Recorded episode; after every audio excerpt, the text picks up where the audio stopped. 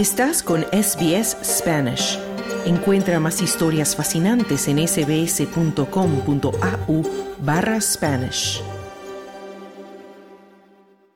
La clase política de Chile retomó el proceso de creación de una nueva constitución que se inició luego del estallido social de octubre de 2019. Ocurre después del cuestionado primer intento por sepultar la actual constitución que fue redactada en 1980 durante la dictadura de Augusto Pinochet y que consagra el sistema neoliberal. El segundo intento por escribir una nueva constitución arrancó formalmente con la instalación de una comisión de 24 expertos que trabajará según 12 bases constitucionales como que Chile siga siendo un Estado unitario, República Democrática, soberanía y derechos humanos, reconocimiento a los pueblos indígenas, derecho a la vida, subordinación de las Fuerzas Armadas a un poder civil y la conservación de la naturaleza. El grupo tiene un predominio de juristas y lo encabeza la abogada Verónica Undurraga del centro izquierdista Partido por la Democracia, que forma parte de la actual coalición que sostiene al presidente Gabriel Boric. Así comentó a CNN la conformación del equipo.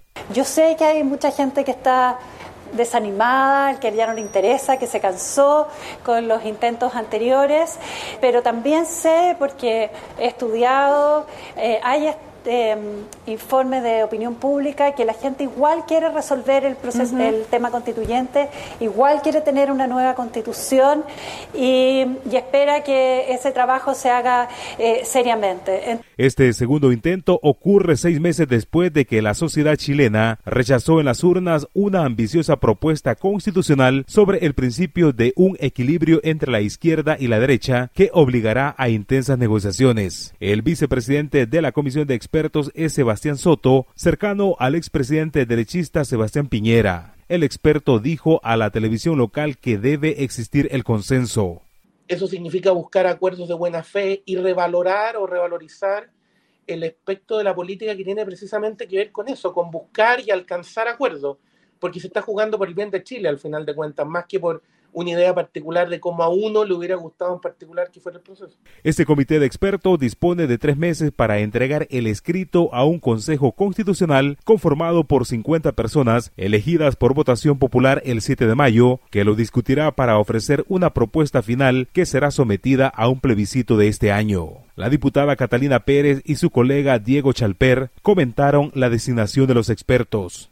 Hemos elegido a los expertos y expertas en un acuerdo amplio de la diversidad de partidos y coaliciones políticas. Creo que son nombres que representan diversas sensibilidades. No conozco ningún país en el mundo que no haya salido de las crisis institucionales, sino a través de un proceso de manera orgánica, de manera democrática, de manera representativa. Este grupo de expertos paritario quedó conformado por juristas de entre 36 y 75 años de edad, cuya tarea será escribir un anteproyecto con las 12 bases constitucionales establecidas en el Acuerdo por Chile, firmado el 12 de diciembre pasado por los partidos políticos con representación parlamentaria. Sin embargo, el procedimiento de integración de expertos cuenta con ocho oposiciones, como la del diputado independiente Enrique Lee. Yo pienso que nuevamente se está cometiendo un error.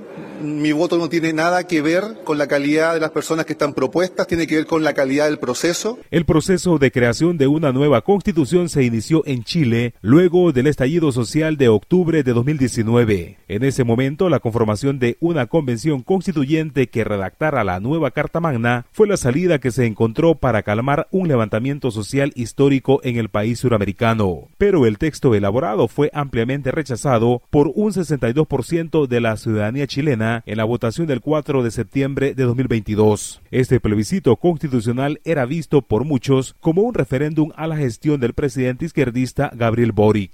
Como presidente de la República, recojo con mucha humildad este mensaje y lo hago propio.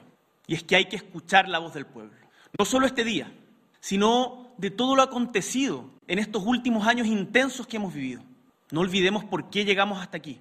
Ese malestar sigue latente y no podemos ignorarlo. También, quienes hemos sido históricamente partidarios de este proceso de transformación, debemos ser autocríticos sobre lo logrado. Los chilenos y chilenas han exigido una nueva oportunidad para encontrarnos y debemos estar a la altura de este llamado. Pero la comisión de expertos arranca con el desafío de vencer el desinterés y la desconfianza de los chilenos con el actual proceso constituyente, según reflejan diferentes encuestas. De acuerdo al sondeo Pulso Ciudadano, aunque un 50% de la población está de acuerdo con cambiar la constitución, un 57% tiene nada o poca confianza en el nuevo proceso. Para Radio SBS informó Wilfredo Salamanca. ¿Quieres escuchar más historias como esta? Descárgatelas en Apple Podcasts, Google Podcasts, Spotify o en tu plataforma de podcast favorita.